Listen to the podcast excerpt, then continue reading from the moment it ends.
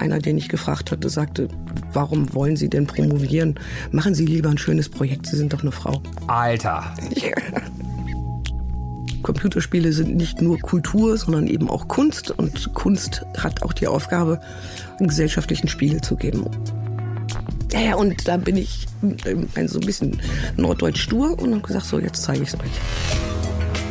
Sie machen Studien, beraten die Politik, geben Interviews, ihre Namen kennen wir. Was sind das überhaupt für Leute, diese WissenschaftlerInnen? Naja, ich bin einer von ihnen und in diesem Podcast geht es um die Menschen hinter den Studien und Interviews.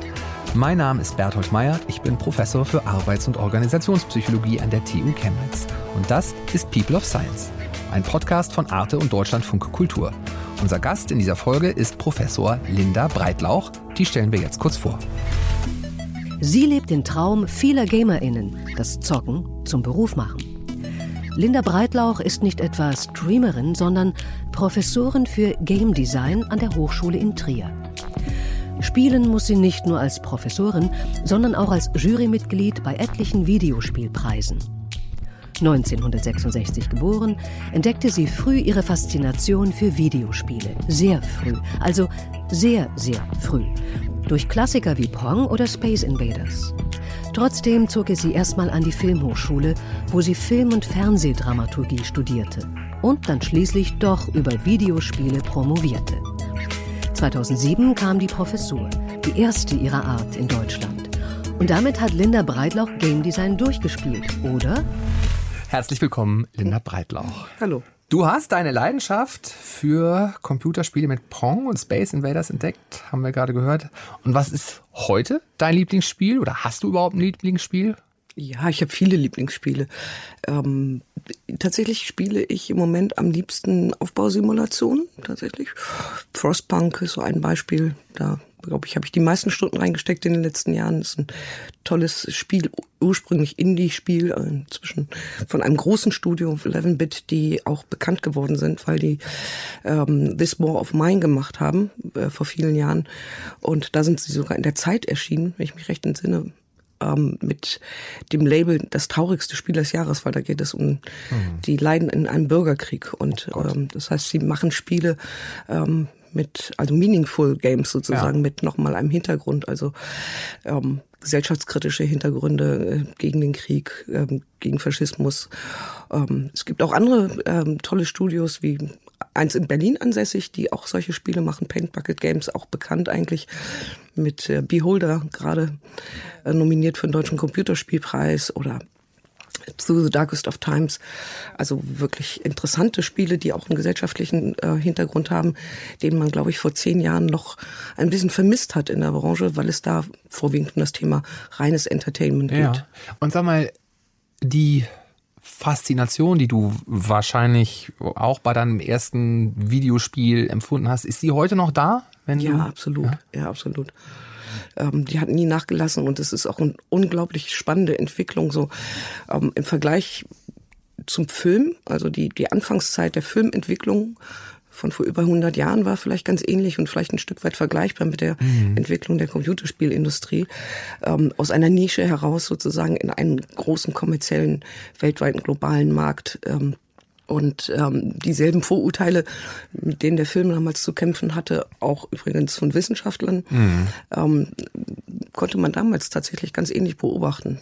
Ich möchte noch ein bisschen was, bevor wir ein bisschen mehr über Computerspiele sprechen, äh, ein bisschen noch dich insofern ein bisschen mehr kennenlernen, als das mich wirklich interessiert, wie du zur Professorin für Game Design geworden bist. Denn wenn ich das richtig recherchiert habe, bist du in einer Familie groß geworden, die eine Druckerei betrieben haben. Das ist also erstmal relativ weit weg äh, auf den ersten Blick vielleicht von Computerspielen. Und also erstens, wie haben die reagiert, als deine Faszination für Computerspiele aufblühte und wie hat dich dieses Umfeld vielleicht auch irgendwie beeinflusst, in, dich in diese Richtung zu entwickeln?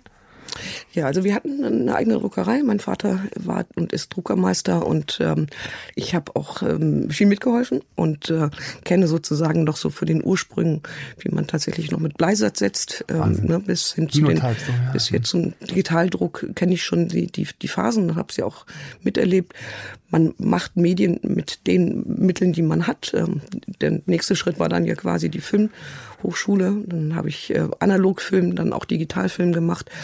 Ähm, und ja, Computerspiele, das ist auch ein Medium letzten Endes. Also die Art und Weise, okay. wie Dinge umgesetzt werden, sind natürlich medienspezifisch besonders ein wenn ich jetzt mal schaue, Filme machen äh, bedeutet ja auch nichts anderes als ja die medienspezifischen Eigenschaften dieses Kunstwerks Film ähm, bestmöglich zu nutzen. Mhm. Ähm, und Computerspiele haben, auch wenn sie häufig synästisch daherkommen oder auch Verwandtschaft zum Beispiel mit dem Theater haben, ähm, in bestimmten Dingen, ähm, was hochinteressant ist, haben sie trotzdem was medienspezifisch eigenes und das ist eben die Interaktivität. Mhm. Das heißt, dass ich äh, Spielerinnen zu Co-Autorinnen mache was für mich als jemand, der sich sehr für das Thema Storytelling interessiert, eben ein mega spannender Faktor ist. Also wie kann ich dieses Mitmachen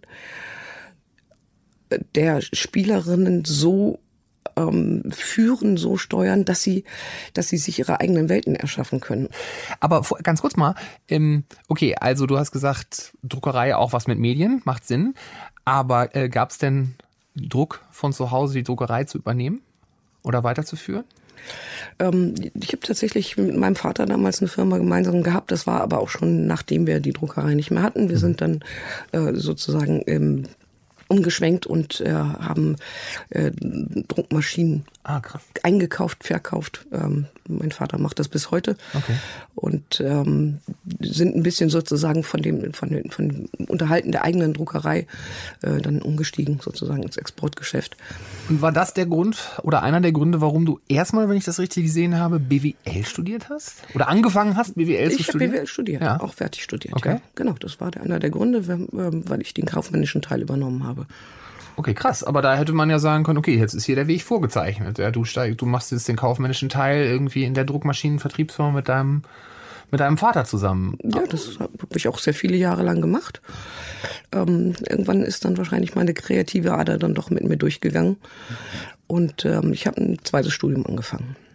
Aber das stelle ich mir gar nicht so leicht vor, ne? So diese Entscheidung äh, zu sagen, so nee, so kann es nicht für immer weitergehen. Ich mache jetzt noch mal ich gehe jetzt nochmal zurück äh, an die Uni, obwohl ich eigentlich schon ein abgeschlossenes äh, Studium äh, in der Tat. Ist dir das leicht gefallen? Nee, ganz und gar nicht. Also das war tatsächlich ganz. Ähm ganz eigentümlich dann auch wieder sozusagen ähm, den, den Vorlesungssaal zu mhm. besuchen, mhm. nach vielen Jahren, die ich gearbeitet habe, auch selbstständig ja. gearbeitet habe. Ähm, dennoch, ähm, ja, der Wechsel, der war, den habe ich nie bereut. Es ist interessant, ähm, so viel Neues zu erleben. Ich bin ja dann nach Potsdam umgezogen. Mhm. Das war kurz nach der Wende und es war unfassbar spannend, mhm. viel Aufbruchstimmung und ähm, kleiner Kurs. Ich war natürlich, gebe ich zu, durchaus auch stolz, dass ich aufgenommen wurde. Mehrere hundert Bewerber und äh, dann waren wir ein Kurs von zehn Leuten. Wahnsinn. Und das war, du, du hast da Film- und Fernsehdramaturgie studiert, richtig? Genau. Ne? Also das heißt, es mhm. ging, sollte erst erstmal so Richtung Film gehen oder war dir schon klar, dass das nur Mittel zum Zweck ist, um dann irgendwas mit Computerspielen zu machen? Nee, das war mir zu dem Zeitpunkt noch nicht klar. Also ich habe zwar von früh auf, also vom, vom Beginn an habe ich Computerspiele gespielt, aber ähm, zum einen konnte man das zu dem damaligen Zeitpunkt überhaupt nicht studieren und ähm, tatsächlich ging es mir auch eher um das Thema Erzählen. Mhm. Ähm, Geschichten erzählen und das geht vielen Menschen so, die gerne Geschichten erzählen wollen, dass sie dann ähm, eigentlich das mit jedem Mittel tun können. Ne? Ich habe mal, ich hab mal Kurzgeschichten geschrieben und ich war am Theater, äh, auch während meiner Studienzeit und habe da als Dramaturgin gearbeitet in Bad Hersfeld, was auch sehr spannend war. Also gerade ne, so die, die medienspezifischen Eigenheiten jeweils kennenzulernen, dass ich auch ins Theater konnte. Ähm, ich habe dann mein Herz eher für die Dramaturgie entdeckt tatsächlich, die ja eher so der analytische Teil des Erzählens ist. Ähm, und ähm, da ich ähm, an der Hochschule äh, in Potsdam, als ich da studiert habe, Menschen kennengelernt habe, die ähm, eine Computerspielfirma gegründet haben, ah, okay. ähm, bin ich überhaupt erst auf die Idee gekommen zu sagen, ach, das ist aber wirklich richtig spannend, in diese Richtung zu gehen, weil das interaktive Erzählen nochmal eine größere Herausforderung ist Klar. aus meiner Sicht. Klar. Bis heute, finde ich also dieses lineare Erzählen. Das heißt, war das auch so ein bisschen Zufall durch diese Begegnung mit deinen Kommilitonen? Ja, ich denke schon. Also als ich dann ähm, fertig war mit, mit Diplom und dann darüber nachgedacht habe zu promovieren, ähm, war das gar nicht so einfach, tatsächlich äh, einen Doktorvater oder eine Doktormutter zu finden. Aber warum die Entscheidung zu promovieren? Also wenn du jetzt da Leute kennengelernt hast, die auch selber Computerspiele entwickelt haben und du sagst selber, dich interessiert das Dramaturgische, irgendwie Geschichten erzählen, warum dann nicht vielleicht irgendwo damit mit einsteigen in der, in der Computerspieleentwicklung, Game Design? Also es ist ja schon nochmal ein anderer Schritt, sich dann zu sagen, okay, ich versuche das vielleicht akademisch zu betrachten, ich promoviere jetzt darüber. Was oder war dir da schon klar, dass du an der Uni bleiben wolltest oder wie kam das? Noch nicht so richtig, aber der, der akademische Teil hat mich tatsächlich ähm, sehr interessiert. Ähm, zu diesem Zeitpunkt gab es noch gar nicht so wahnsinnig viel Forschung in, im Bereich Interactive Storytelling ähm, für Computerspiele. Es fing in Deutschland quasi gerade erst an. Und ähm, vielleicht war es ein bisschen trotz, ähm, mhm. als ich ähm, angefangen habe, äh, nach Doktorvätern oder Müttern Ausschau zu halten, dass mir ähm, einer, den ich gefragt hatte, sagte, ähm, warum wollen Sie denn promovieren? Machen Sie lieber ein schönes Projekt, Sie sind doch eine Frau. Alter. Krass. Und da, okay. Ja, ja, und da bin ich äh, so ein bisschen norddeutsch stur und habe gesagt, so, jetzt zeige ich es euch. Und ich habe dann einen wundervollen Doktorvater gefunden, der das Thema super spannend fand und das hervorragend betreut hat. Und was war dessen Hintergrund? Was, was Theaterwissenschaftler. Ah, okay, krass. Du hast im Game Design bei einem Theaterwissenschaftler promoviert. Ja. Ja, ja gut. Das, du sagst das so, als sei das selbstverständlich. Aber das ist ja nun, das klingt ja auch sehr interdisziplinär. Genau. Ja. ja. Also gerade dieser Inter also wenn man wenn man das das Thema Dramaturgie und Storytelling betrachtet, dann stellt man fest, also da gibt es wahnsinnig viele Überschneidungen zwischen allen Formaten, ähm, ne, vom vom Roman bis hin eben über Theater, Film, äh, Computerspiel. Aber es gibt eben sehr viel medienspezifische Eigenschaften und ich fand das schon immer unheimlich interessant, ähm, das so interdisziplinär zu betrachten. Die die ich nehme mal das Beispiel Theater, weil das mhm. äh, häufig gar nicht so gar nicht so verständlich ist für viele. Ne? Theater ist ja dieses dieses Guckkastenprinzip. Ne? Ähm, da steht keine Kamera, man schaut auf die auf die Bühne. Ähm, und äh, wenn ich mir Computerspielräume anschaue, viele davon, natürlich ist da eine Kamera drin wie im Film, aber äh, als Spielfigur bewege ich mich im ganzen Raum und sehe keine Kamera. Und da gibt es so bestimmte Ähnlichkeiten, eben wie, wie auch im Theater inszeniert wird. Auch, ähm, dass es eben im Theater in dem Sinne ja keine Schnitte gibt, äh, also keine Montage Form, wie es im, im Film ein ganz typisches äh, künstlerisches Mittel ist. Ähm, auch etwas, was wir halt sehr viel im, im, im Computerspiel wiederfinden, wo man ähm, eben nicht schneidet, wenn eine Figur von A nach B läuft oder durch ein ganzes Level läuft, da wird nicht geschnitten, sondern da so und warum warum ist das nicht langweilig? Ähm, wenn, ja. Warum ist es nicht langweilig? Weil ich selber tue, ne? weil ich den Weg selber, weil ich mehr so der Explorer bin, also der Entdecker bin von Welten und auch mal stehen bleibe, mich umschaue und nicht unbedingt getrieben werde, irgendwo hinzurennen. Das heißt, ich habe da eine ganz andere Form der Rezeption als beim Film, wo ich... Und auch eine ganz andere Form von Autonomie, ne? Also ja. ich kann selber Sachen entscheiden. Ne? und der, der genau. Film wird mir das so fertig vorerzählt. Ganz kurz, entschuldige, wenn ich dich da, wenn ich dich da äh, mhm. unterbreche, aber was ich, äh, was, was ich wirklich noch gerne äh, unterstreichen möchte, ist, ähm, wie beeindruckend ich äh, deine Laufbahn äh, finde, weil sie ähm, so stark von dem abweicht, was ich heute erlebe als so dieses Standardnarrativ einer akademischen Karriere, ne? nämlich dass man sich früh entscheiden muss und dann äh, viel Expertise, viel veröffentlichen und so weiter und so weiter.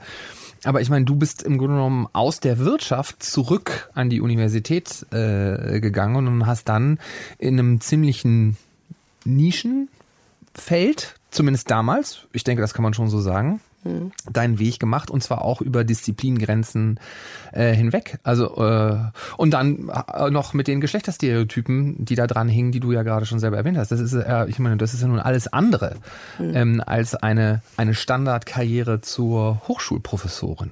Das stimmt. Ja, also das ist mir tatsächlich anfangs gar nicht aufgefallen. Ähm, auch äh, als ich äh, im Bereich äh, Druckmaschinen gearbeitet habe, ähm, das ist, also man könnte schon sagen, das ist durchaus ein Männerberuf gewesen, also das Exportgeschäft in diesem Bereich.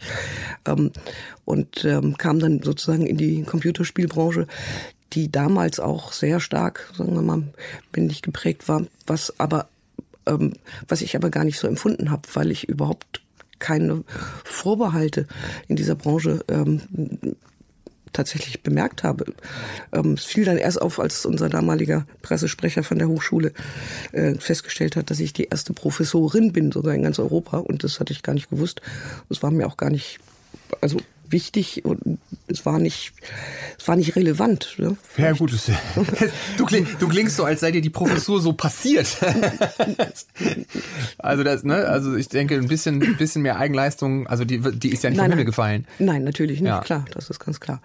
Ähm, ja, eine Promotion ähm, zu, stemmen ne, ist schon äh, durchaus nichts, was man so nebenbei macht. Nee. Das ist gar keine Frage. Nee, ne? und vor allen Dingen gerade nach der Promotion wird ja die Luft für viele richtig, richtig dünn. Ne? So also, mhm. und äh, da hatte ich auch andere Gäste hier im Studio, die dann immer sagten, wie wichtig auch Netzwerk war und dass sie vielleicht einen Mentor, eine Mentorin hatte, die sie gefördert haben. Aber ich kann mir vorstellen, dass es in deinem Bereich erstens nicht so viel Netzwerk gab und vielleicht auch noch nicht so viele Mentoren oder, nee, Mentorinnen schon gar nicht.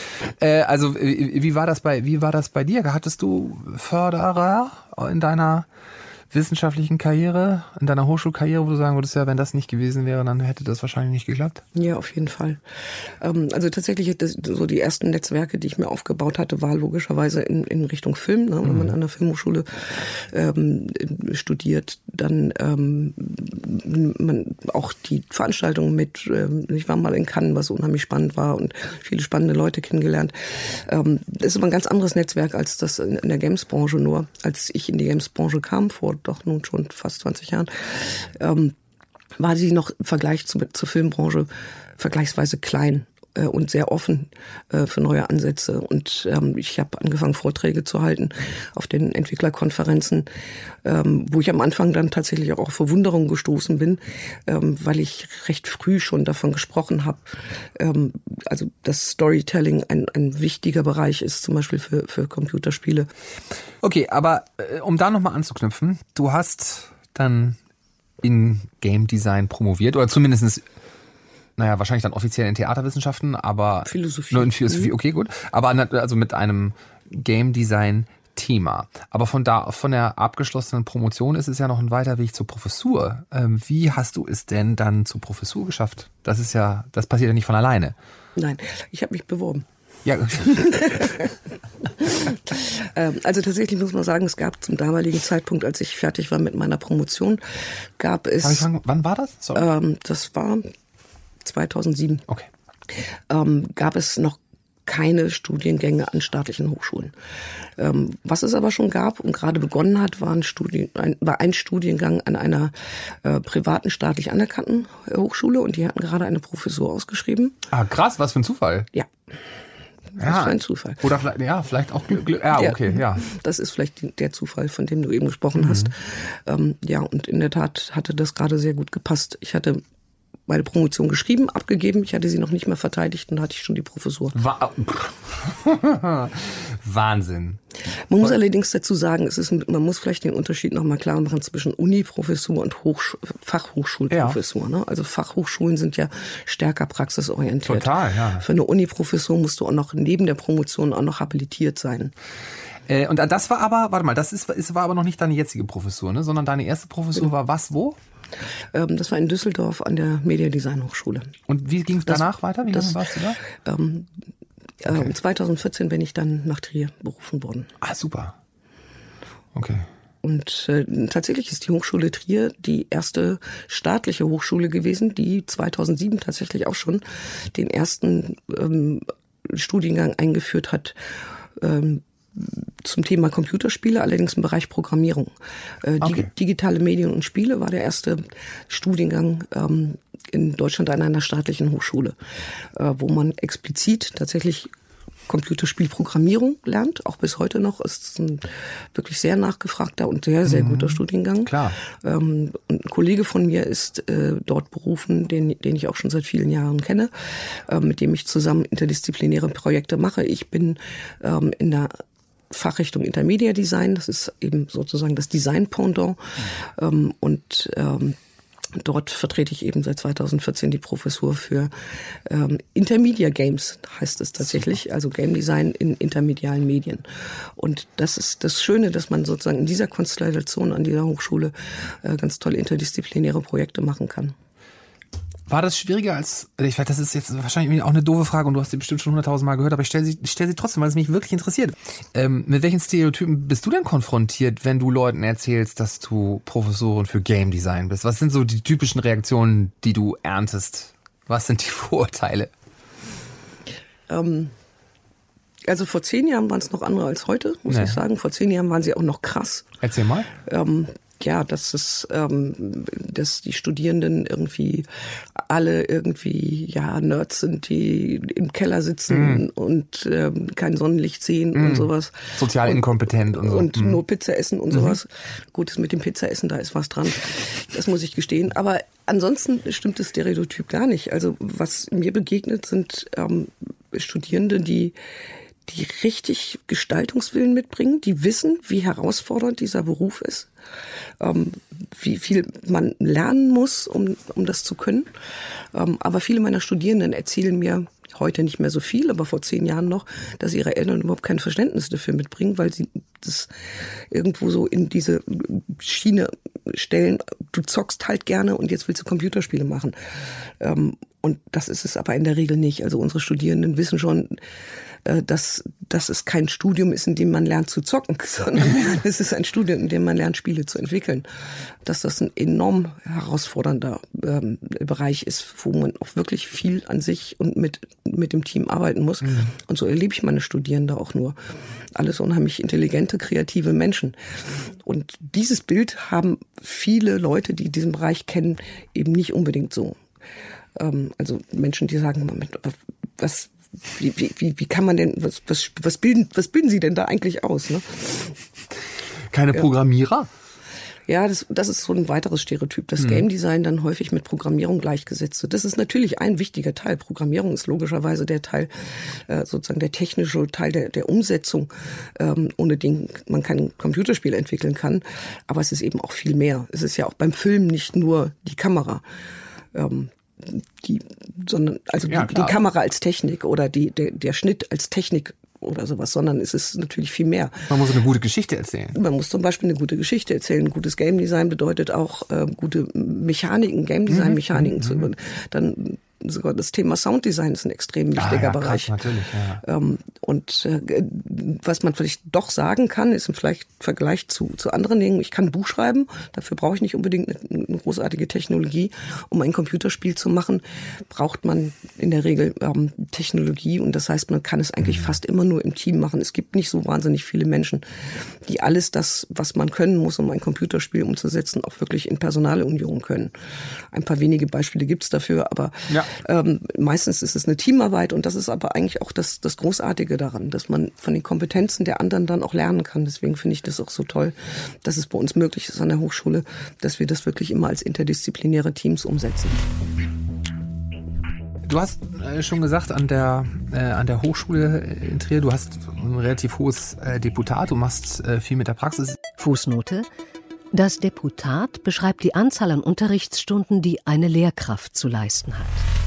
Du hast ein relativ hohes äh, Deputat, du machst äh, viel mit der Praxis. Ich weiß, du bist auch viel als äh, Jurymitglied äh, unterwegs, aber ähm, wenn man nicht, dich googelt, dann stellt man fest, du, äh, du veröffentlichst ja auch wissenschaftlich äh, zum Thema äh, Game Design. Wie, äh, wie muss ich mir wissenschaftliches Arbeiten bei dir zum Thema Game Design vorstellen? Machst du irgendwie, befragst du Videospielnutzerinnen oder ist das mehr, sind das mehr theoretische oder philosophische Abhandlungen? Wie, wie sieht Forschung für dich aus? Also ja, was du ansprichst, ist ja so, dass das Thema empirische Forschung, mhm. Umfragen und so weiter. Fußnote. In der empirischen Forschung werden Dinge durch Experimente, Beobachtung oder Befragung untersucht. Es ist ja so, dass das Thema empirische Forschung, Umfragen und so weiter, das ist natürlich schon ein wichtiger Bereich, wenn es um zum Beispiel mein aktuelles Forschungsprojekt therapeutische Spiele geht. Mhm. Das heißt, da haben wir es auch mit Patientinnen zu tun, die dann unsere Spiele äh, spielen sollen, wo wir dann sowohl ähm, herausfinden wollen, wirken die Spiele denn tatsächlich auch therapeutisch und ist es eine gute Usability und so weiter. Das sind natürlich Sachen, die kann man sehr gut empirisch über solche Evaluationen äh, abfragen. Ähm, man kann auch technisch durchaus gewisse Unterstützung haben, indem man zum Beispiel ähm, Game Metrics einsetzt, also quasi beobachtet, wie die Spielerinnen spielen und das auswertet. Ähm, aber was meine Forschung überwiegend ausmacht, ist tatsächlich eher so ein ähm, ich würde jetzt nicht sagen hermeneutischer Teil, aber ja, es ist ja. natürlich äh, die Auseinandersetzung zum Beispiel mit Spielmechaniken, wie funktionieren unterschiedliche Aspekte des Game Designs, Balancing, Level Design, ähm, Storytelling eben als einen wichtigen Punkt, äh, wie konzeptioniert man beispielsweise Serious Games im Vergleich zu Entertainment Games. Ähm, und das sind so sozusagen die Herangehensweisen, wie ich das üblicherweise mache. Also wirklich auch ähm, stark sozusagen analytisch äh, würde ich sagen. Also ich beschäftige mich mit Spielen analytisch und deswegen Klar. habe ich auch zum Beispiel kein Lieblingsgenre, auch wenn ich äh, selber vielleicht äh, manche Spiele lieber spiele, aber ich muss mir alle Genres und möchte mir auch alle Genres anschauen, ähm, um dann zu schauen, also ich würde es jetzt mal nennen, so Spielertypen optimiertes ähm, äh, Entwickeln von Spielen, worauf achtet man dann? Ne? Dass man so Design-Patterns entwickelt für mhm. bestimmte Genres beispielsweise. Fußnote. Design Patterns sind bewährte und allgemeine Lösungsmodelle für häufig auftretende Probleme in der Spieleentwicklung. Sie sollen dabei helfen, den Entwicklungsprozess von Videospielen zu beschleunigen. Worauf achtet man dann? Ne? Dass man so Design-Patterns entwickelt für mhm. bestimmte Genres beispielsweise. Okay, krass. Äh, du hast gerade den Begriff Series Games erwähnt und hast auch äh, erwähnt, dass ihr zum Beispiel untersucht, wie man Spiele äh, Computerspiele auch im Kontext von therapeutischen Ansätzen äh, einsetzen kann. Kannst du darüber noch so ein bisschen mehr erzählen? Weil ich glaube, äh, unter Serious Games äh, können sich viele wahrscheinlich noch nicht so viel äh, vorstellen. Ja, also die Grundthese ist die, dass man ähm, spielt, weil man lernen möchte und muss. Also deswegen spielen Kinder. Ähm, und wenn du Pädagoginnen fragst, dann sagen die alle, Spielen ist wichtig für die Entwicklung ähm, von Menschen, weil sie dort lernen. Also das ist dieses Prinzip des Probehandelns, ja, was man bei Tieren ja ganz prima beobachten kann. Ne? Wenn junge Katzen spielen, dann kämpfen die miteinander, aber eben mit eigengezogenen Krallen. Das heißt, Probehandeln ist wichtig, um etwas einzuüben. Ähm, und eigentlich sind sich alle darüber ein, dass Spielen eine Form des Lernens ist. Und zwar eine Form, die intrinsisch motiviert ist. Wenn ich einen Lernerfolg habe, dann ist das etwas, was uns ähm, erfüllt und, und, glücklich macht. Und dieses Lernen, ähm, also das Lernen über Spiele ist etwas, was uns unglaublich weiterbringt. Das übrigens auch noch im Erwachsenenalter, das gilt nicht nur für Kinder. Ähm, was häufig angenommen wird, ähm, ist, Lernen muss ja gar keinen Spaß machen, sondern da geht's ja darum, sozusagen diszipliniert und ehrgeizig und orientiert am eigenen Lebenslauf. Mit einer Leistungsbewertung, die hinten dran. Unbedingt ja. mit einer Leistungsbewertung. Das heißt, wir haben da eher so einen extrinsischen Ansatz. Ne? Mhm. Jemand anderes bewertet dich. Und nicht das Lernen selber wird belohnt, sondern das Ergebnis des Lernens wird belohnt. Und ähm, ich bin davon überzeugt, dass das Lernen selber zu belohnen ein viel besserer Ansatz ist. Und das kann ich eben über Spiele tun. Ähm, in jedem Spiel lerne ich was, ähm, wirklich in jedem die Frage ist, ist das sinnvoll für, für, mein, für mein Leben? Ja? Aber ich habe einen geschützten Lernraum in Spielen, egal was es für eins ist. Wenn ich eine Wirtschaftssimulation spiele, mhm. dann lerne ich vielleicht ein bisschen abstrahiert und vereinfacht Wirtschaftsabläufe.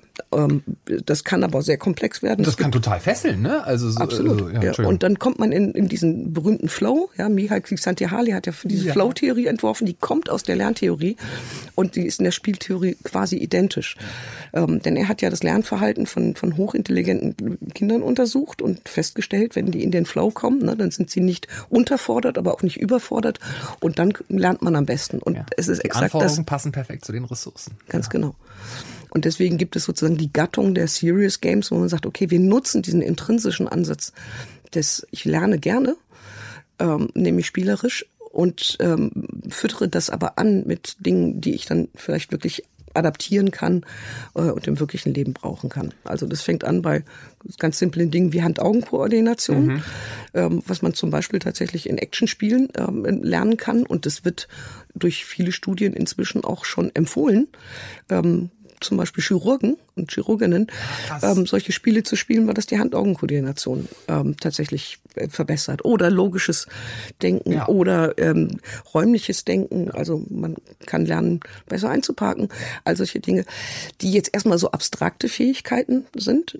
Ne? gibt natürlich noch viele andere kognitive Fähigkeiten, die da gefördert wurden, aber das würde jetzt zu weit gehen, das alles äh, aufzusplitten. Aber ganz grob hat man schon festgestellt, auch bei Unterhaltungsspielen kann man Fähigkeiten schon fördern. Es gab ein ganz tolles Spiel, gibt es immer noch, ähm, was in Österreich entwickelt wurde, ähm, zusammen mit dem Bildungsministerium. Da spielt man im Grunde genommen einen, einen kleinen Roboter, der mit dem Raumschiff abstürzt und das muss er jetzt reparieren. Und während er das tut, lernt er eigentlich alles oder lernt die Spielerin, der Spieler alles, was man ähm, äh, ich glaube, in der zehnten Klasse Physik lernt. Krass. Aber eben so nebenbei. Und das kommt natürlich super an, weil dann weiß ich ja, wofür ich das, mache. Ich merke, das funktioniert. Und wenn mein Schluss, am Schluss mein Raumstift dann schon dann wieder funktioniert, dann ähm, hat man auch einen Kontext. Und das Gehirn lernt einfach einfacher, wenn ich einen gewissen Kontext habe. Und sag mal, ähm, kannst du noch mal einen Satz zu therapeutischen Anwendungen von Spielen sagen, ja. weil du es gerade erwähnt hattest? Also auch das ist etwas, was ähm, man eigentlich schon eine ganze Weile weiß. Ne? Hand-Augen-Koordination ja. ist zum Beispiel so ein, ein Punkt, aber eben auch äh, motorische Fähigkeiten, zum Beispiel Bewegungen ähm, wieder erlernen, zum Beispiel Schlaganfall. nach einem Schlaganfall klassischerweise, genau. Und dann ähm, man weiß, natürlich sind Menschen intrinsisch motiviert, ähm, wenn sie etwas haben, was therapiert werden muss, was immer das ist, das dann auch wirklich zu machen. Das heißt, die klassischen therapeutischen Übungen, die, äh, die sie ähm, machen müssen.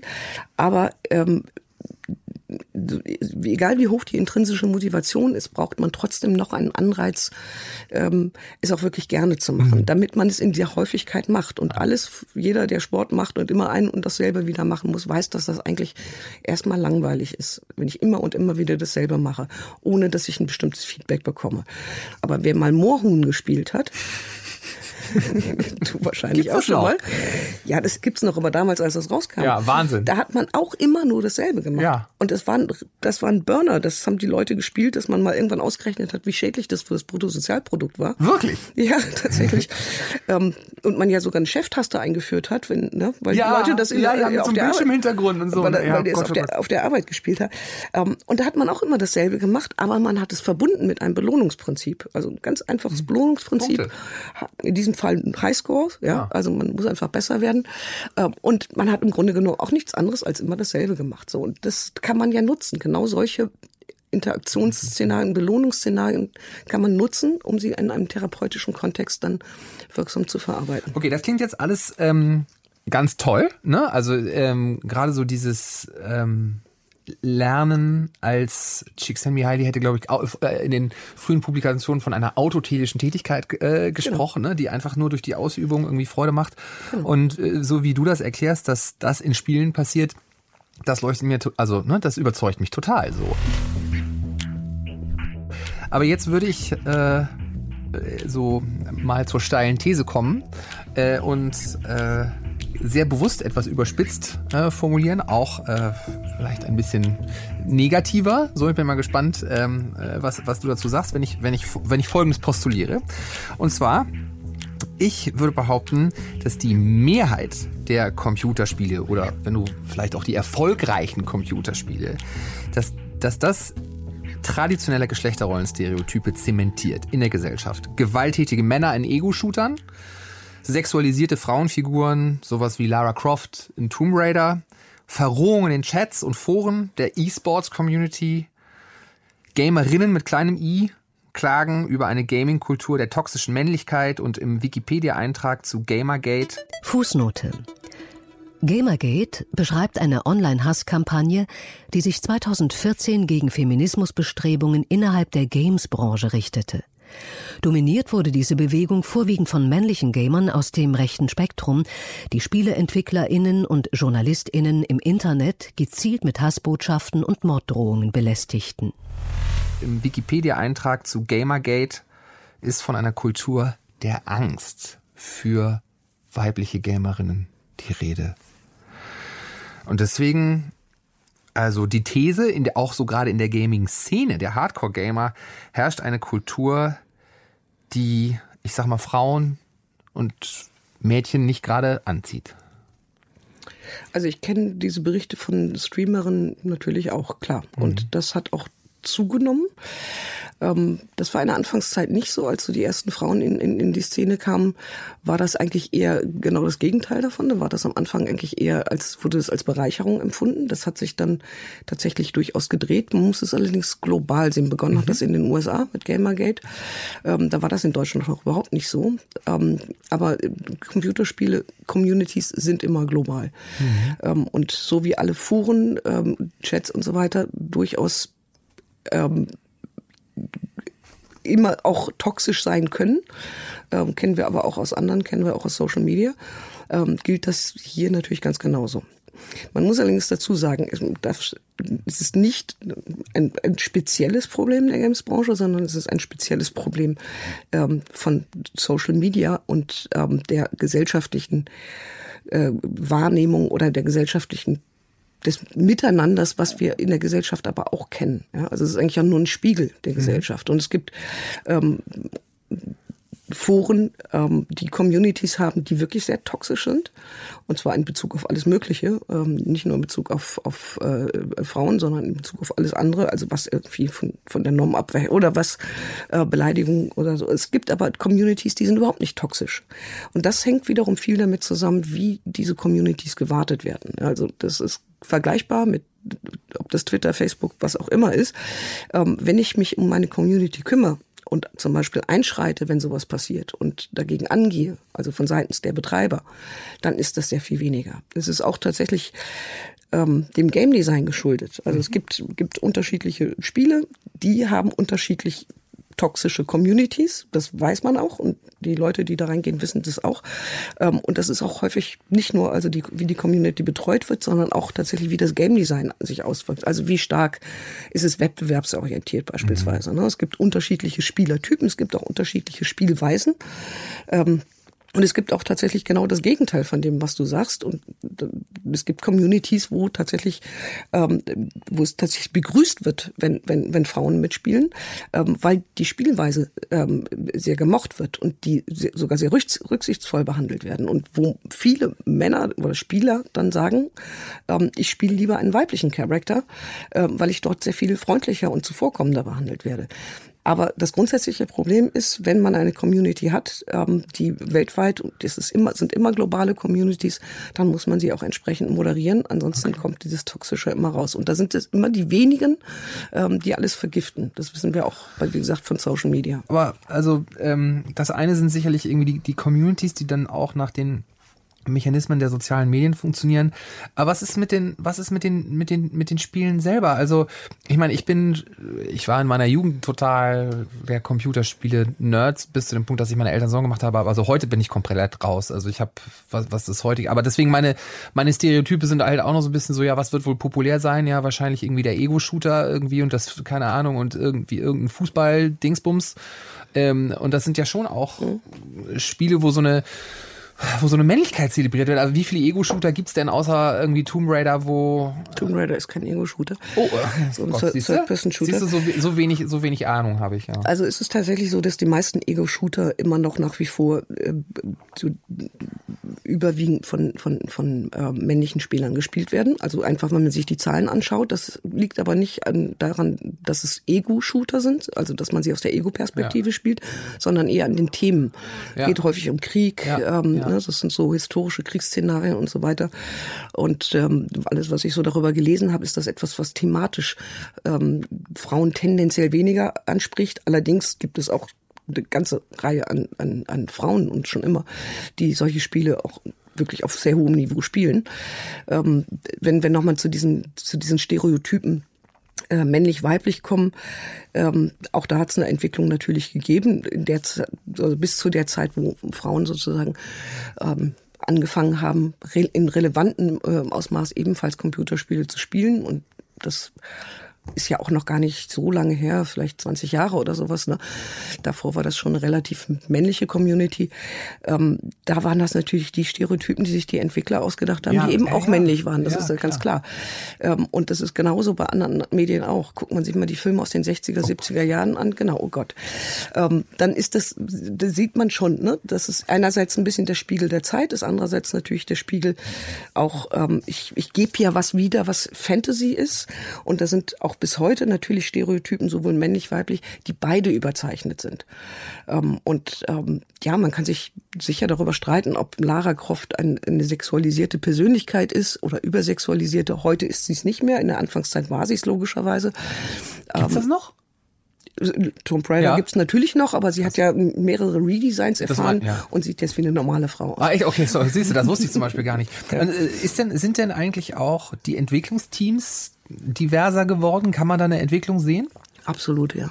Absolut. Also es ist inzwischen ähm, so, dass man ähm, wirklich ähm, also nicht nur, weil man jetzt ganz rein ökonomischen Interessen äh, Frauen als Spielerin ansprechen neue möchte, oder, ja. als neue Zielgruppe. Das, das war natürlich, ähm, sagen wir, mit Sims hat es angefangen, kann man tatsächlich ah, sagen, krass. dass plötzlich äh, ne, die weibliche Spielergruppe ähm, sehr breit relevant angesprochen wurde. Und dann hat man angefangen umzudenken und gesagt, Mensch, wir haben eigentlich nicht gedacht, dass Frauen auch gerne Computerspiele spielen. Das war natürlich damals tatsächlich ein blödes Stereotyp, weil das auch noch nie gestimmt hat. Die haben sich halt nur die Zahlen angeguckt, ne? Also 90 Prozent gegen 10 Prozent so. Nichtsdestotrotz, irgendwann hat man festgestellt, natürlich ist das eine interessante Zielgruppe. Aber wenn ich diese Zielgruppe bedienen will, jetzt mal ganz pragmatisch gesagt, dann muss ich auch muss ich auch Inhalte haben, ähm, die interessant sind, die spannend sind. Da muss ich auch Charaktere und Persönlichkeiten darstellen, die spannend und interessant sind und auch mit mit klassischen Stereotypen auch brechen. Und ähm, dann sieht man sozusagen die eine Seite und die andere Seite, die man aber nicht sieht, und die finde ich aber auch immer interessant, ist, wenn ich ähm, zum Beispiel im Rollenspiel bin und äh, spiele eine Kriegerin, habe ich genau dieselben Fähigkeiten, wie wenn ich einen Krieger spiele. Ja. Also da ist der Unterschied, ich kann das Geschlecht wechseln, wie ich will. Oder ich kann auch überhaupt kein Geschlecht haben. Das ist alles schon immer möglich gewesen, im prinzipiell in, in Computerspielen. Ähm, und wenn man, man muss es halt so ein bisschen historisch betrachten, äh, von, von Beginn. Ähm, und ich finde, man kann das prima vergleichen mit den 60er Jahren im Film, ne? Mhm. Äh, wo die Frau noch sozusagen die Opferrolle immer hatte. Ja, ähm, oh und Gott, das äh, wäre heute einfach gar nicht mehr vorstellbar. Die Gesellschaft verändert sich ähm, und das ist gut. Ähm, und das wird erst kritisch hinterfragt irgendwann, ähm, stellen aber die Menschen selber fest, die Entwickler selber fest, ähm, ja, das wird uns auch gut tun, das macht unsere Spiele auch besser, es macht sie, macht sie spannender, es macht sie vielfältiger äh, und das ist längst erkannt aus meiner Sicht. Aber wie ist denn das im Umkehrschluss? Also äh, können Computerspiele auch im Grunde genommen den gesellschaftlichen Diskurs beeinflussen heutzutage, habe ich mich gefragt. Also zum Beispiel, wenn ich mir angucke, The Last of Us ist vielleicht auch vielen Menschen jetzt ein Begriff, die es selber nicht gespielt haben, weil es gerade zu einer wahnsinnig erfolgreichen äh, Serie auf, was ist es, auf Sky läuft es, glaube ich, ne? Äh, ich glaub, ausgekoppelt war, wurde. Ich habe die erste Staffel sowas von weggebinged, krass. Äh, wo, wo ganz selbstverständlich äh, die, Haupt, die Hauptfigur eine, eine lesbische junge Frau ist. So, und das ist, glaube ich, noch vor 10, 15 Jahren in so einem Zombie-Apokalypse-Spiel äh, nicht so denkbar äh, gewesen. Aber da ist, spiegelt so ein Spiel vielleicht einfach auch nur, wie sich auch so, keine Ahnung, gesellschaftliche Normen verschieben. Aber können Spiele auch mehr sein als nur ein Spiegel von gesellschaftlichen Normen und Zuständen? Können Computerspiele Diskurse also, beeinflussen? Ja, also erstmal ja, natürlich. Also Computerspiele sind nicht nur Kultur, sondern eben auch Kunst. Und Kunst hat auch die Aufgabe, einen gesellschaftlichen Spiegel zu geben. Und das macht machen Computerspiele auch, natürlich nicht jedes, aber ähm, erstmal hat man immer davon gesprochen, das ist Popkultur, ähm, wird referenziert in anderen Medien, so die Klassiker, ne, äh, Mario, Pac-Man und so weiter, ähm, haben, sind popkulturelle Phänomene, ohne Frage, aber sie sind natürlich darüber hinaus auch Kunstwerke. Wie gesagt, das gilt für Filme ja auch, ja. nicht jedes für sich genommen, aber als Medium ist es natürlich auch Kunst. Ähm, und da sind, sind zwei Dinge äh, eben wichtig. Das eine ist der Spiegel der Gesellschaft, der Spiegel dessen, was, was passiert, was auch in der Gesellschaft passiert. Aber zum anderen auch eben der, der, die, die künstlerische Voraussicht zu sagen, okay, ich meine, wir reden hier von, von einem Zukunftsszenario, das ist de facto ja ein Science Fiction. Und das ist genauso wie ein Science Fiction im Film, dass wir äh, uns natürlich überlegen, wie kann sich die Welt weiterentwickeln, als Mahnung oder auch was auch immer. Ja, wenn Star Trek, wie lange gibt es das jetzt schon, ist ja auch mehr als nur ein Spiegel der Gesellschaft, sondern natürlich auch ein Blick in die Zukunft. Wie könnte eine Gesellschaft sich entwickeln? Das ist auch eine Aufgabe der Kunst. Und das machen Computerspiele natürlich ganz genauso. Und inzwischen sogar viel mehr, als sie das früher gemacht haben. De facto haben sie es immer gemacht, aber jetzt stärker, weil es gibt ja auch diese gesellschaftlichen Diskussionen und die Forderung zu sagen, okay, dieses Medium muss uns auch etwas bieten im Hinblick darauf, wie wir, wie wir uns selbst reflektieren. Ähm, das haben Spiele prinzipiell schon immer gemacht, aber es vielleicht noch nicht so stark und progressiv adressiert, wie sie es heute tun. Ähm, hast du einen Wunsch, wie wir im gesellschaftlichen, vielleicht auch im medialen Diskurs in Zukunft mit ähm, Computerspielen umgehen sollten? Wünschst du dir einen, einen anderen gesellschaftlichen Stellenwert des Umgangs mit Computerspielen oder äh, ist das so auf dem richtigen Weg aus deiner Sicht? Ja, wir sprachen ja so über das Thema Vorurteile und Stereotypen. Mhm. Und ein, ein Punkt finde ich, der, der immer so ein bisschen äh, beschrieben wird als Sorge. Ähm, man hockt ja dann nur noch äh, vom Bildschirm mhm. und hat keine Freunde mehr und geht nicht raus, auch so Klassiker. Ähm, ich habe das tatsächlich ganz anders erlebt und ich erlebe das heute auch noch ganz anders. Und ähm, möchte ich vielleicht nochmal anknüpfen zum mhm. Schluss mit ein, zwei Sätzen zum Thema Community, ähm, weil dort Menschen zusammenkommen können, also nicht nur interkulturell, sondern ganz grundsätzlich, die ähnliche Interessen haben.